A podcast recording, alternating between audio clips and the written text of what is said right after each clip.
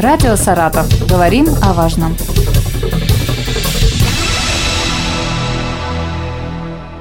У микрофона Юлия Маслова. Здравствуйте. Сегодня у нас в студии член Совета Федерации альпинизма в Саратовской области Михаил Геншафт. Добрый день, Юлия.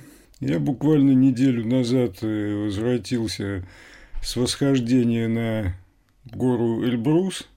Восхождение было с северной стороны на восточную вершину. У меня было в команде трое молодых людей. К сожалению, один приболел. На восхождение его мы не брали. Остальные двое взошли. Эльбрус – вершина технически несложная, но по сути это первый шаг в высотный альпинизм. Можно сравнить с марафоном. В этот раз э, погода теплая, что добавляет сложности. Э, был сильный ветер. Само восхождение от старта на высоте где-то 3700 метров до вершины у нас ушло 13 часов. На высоте важна акклиматизация, то есть привычка организма к высоте э, сразу приехать и куда-то там побежать Побежать вы можете, но потом это кончится весьма плохо. А что привело вас в горы и когда вы впервые задумались об альпинизме? Вы знаете, я до недавнего времени себя альпинистом даже не называл. У меня все мои основные достижения в области лыжного туризма. Вообще это очень условное разделение. В советское время придумали, что альпинизм – это госкомспорт – а туризм – это наши профсоюзы. И придумали правила, чтобы хоть как-то горный туризм отличать от альпинизма. Туристам запрещали восходить на вершины, но они имели право восходить на обзорные точки. То есть, поднявшись на перевал седловины Эльбруса, мы имели право взойти на вершину, посмотреть вокруг, но на разряды это не шло. Это чисто формальное разделение, можете называть себя как угодно и ходить в горы. Я как минимум 30 лет делал это на лыжи. Сейчас это называется ски-альпинизм, ски-тур. Появилось новое снаряжение. Э, мне уже разок удалось спуститься с вершины Эльбруса на лыжах. В этом году из-за состояния снега, ну, я километра полтора по высоте, опять же, проехал на лыжах, которые нес с собой. В 2018 году, скажем так, мне повезло, заработал неожиданные деньги. Непал и непальские восьмитысячники – это дорого. Тот же Эверест от 30, там, 50 и так далее тысяч долларов. Не у всех такие деньги найдутся. Э, вершина Монослу – восьмитысячник. 8163 метра. Да. Я к этому готовился полгода. Ну, было очень интересно. Планировал взойти без кислорода, ну, у меня там на новой для меня высоте и со здоровьем были проблемы. На само восхождение баллон кислородный я взял, чтобы разобраться, что там в космосе происходит. Ну, особого прилива энергии, честно говоря, не ощутил. Думаю, что мог бы и так взойти. Ну, наверное, восстанавливался бы после этого дольше. Вы можете рассказать такой традиционный набор альпиниста, то есть что входит в снаряжение, там в аптечку, может быть? Вы знаете, это дело целых лекций. Э, аптечками я бы советовал не увлекаться. Сейчас э, идет активное коммерческое использование, ну, например, вершины Эльбрус. И я встречал э, людей, которые восхищенно рассказывали, где и сколько каких лекарств они съели. Это может слегка вам помочь. Э, прием адаптогенов, причем достаточно безобидных и 50 лет известных, э, ну, таких как экстракт элеутерококка, он может облегчить ваше состояние. Но то, что вы съедите волшебную таблетку, и вот вам вершина, такого нет и быть не может. В первую очередь, э, альпинизм – это терпение и сила воли. А техники вас научат на тренировках. Что вы переживаете обычно в момент восхождения? Какие эмоции, вот когда вы чувствуете, что уже осталось прям чуть-чуть, вот какие эмоции внутри вас э, одолевают? Вы знаете, альпинизм, э, хоть его и называют видом спорта, он спорт, я бы не сказал, что он соревновательный. Именно эмоции в последние моменты, да я за всю свою жизнь могу таких э, два-три насчитать, когда к одной вершине движется из разных мест, например, три группы, и вот тут возникают эмоции, хочется их опередить. Обычная эмоция – это посмотреть вокруг, подумать, а как отсюда ноги унести. То есть все эмоции потом. Лично я, когда меня спрашивают там про адреналин, испытываемый, адреналин продается в аптеке. Есть виды спорта, когда там э, человек куда-нибудь там прыгает, летает, возможно, там выделяется адреналин. Ничего подобного я не чувствую.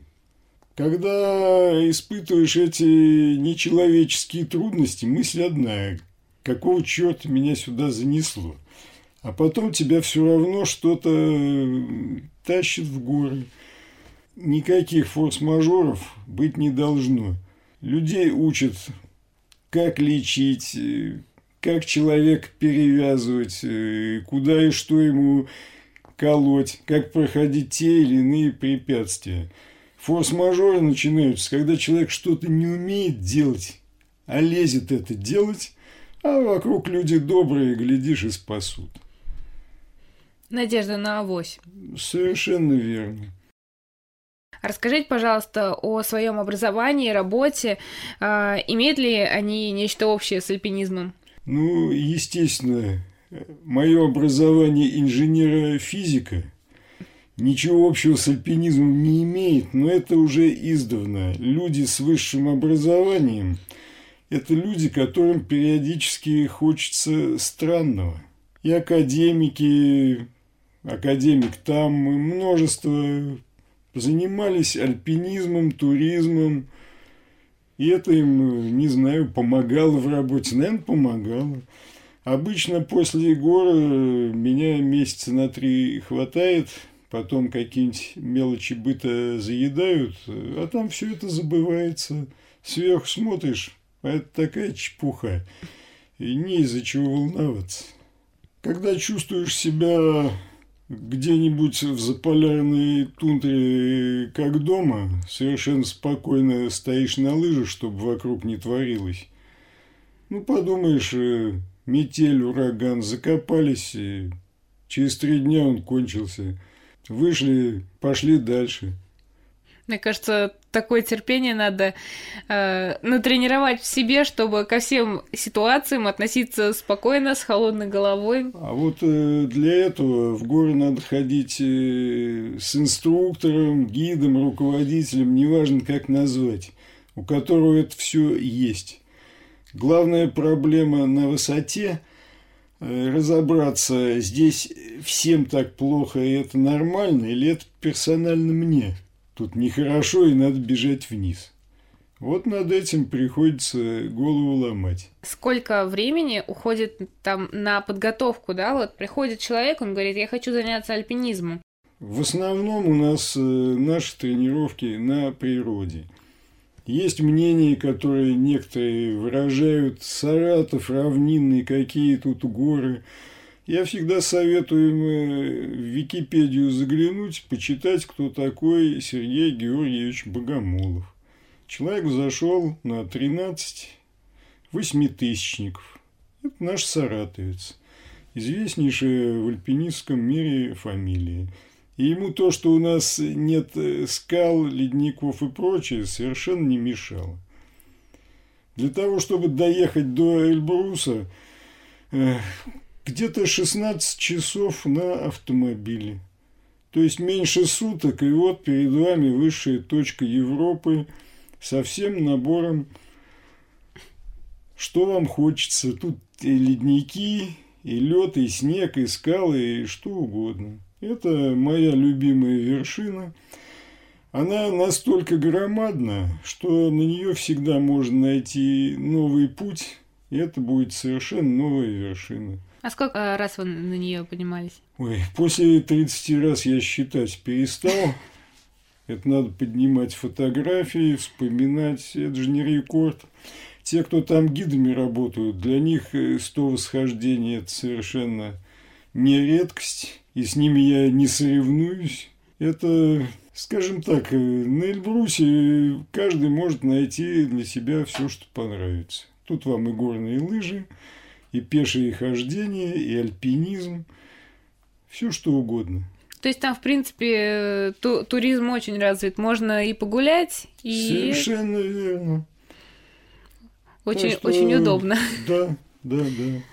А вообще вот, э, если говорить про ну, такие горы, которые близко к нам, там, ну, меньше суток, да, если ехать. Куда еще можно съездить? Ну, тренировочные выезды у нас постоянно на границу Волгоградской области, возле города Камышин, есть скалы Уши. То есть вот оно скалолазание. Есть Самарская область, э, гора Верблюд в Жигулях. Там имеются такие известняковые отвесы, меня туда когда-то также новичком вывозили и тренировки в скалолазании. Но самое близкое для нас это все-таки Кавказ, серьезные горы. Но вот все-таки это же рискованное дело. Каждый раз, наверное, как последний или Насчет нет? Насчет рискованного дела я несколько лет назад смотрел э, статистику в Саратове в ДТП погибло два мастера спорта по туризму и в горах два мастера спорта по туризму. Так что что опаснее переходить у нас дорогу э, или ходить в горы, или я когда в Саратове хожу зимой, я всегда смотрю наверх, жалею, что каску не надел. Здесь э, сосулькой получить по голове гораздо больше вероятностей, чем в горах. Какая вершина будет э, вами в ближайшее время покорена? А вот как раз э, я вас уже предупреждал насчет штампов вершине. Наплевать, что какое-то мелкое существо на нее забралось. Что значит покорена? Ну, тот, для тот, вас же это так... покорение? Я могу покорить только себя. Покорить можно вон коня, а вершина, она как стояла миллион лет, так и будет стоять. Так что, когда выражают себе вершину покорил, этому человеку холодную, там, мокрую тряпочку на лоб надо положить. Главное, чтобы вершина тебя не заметила, такого покорителя. Кроме как себя, никого мы там не покоряем. Ну, все-таки, а какой ближайший поход э, планируете? Вы знаете, по сути, у меня сейчас активный сезон на этот год закончен. Планируется зимой лыжный поход. Те, кто зимой ходит на лыжах по Саратовской области, уж летом прекрасно себя чувствуют э, в горах. Сегодня у нас в студии был член Совета Федерации альпинизма в Саратовской области Михаил Геншафт. Радио «Саратов». Говорим о важном.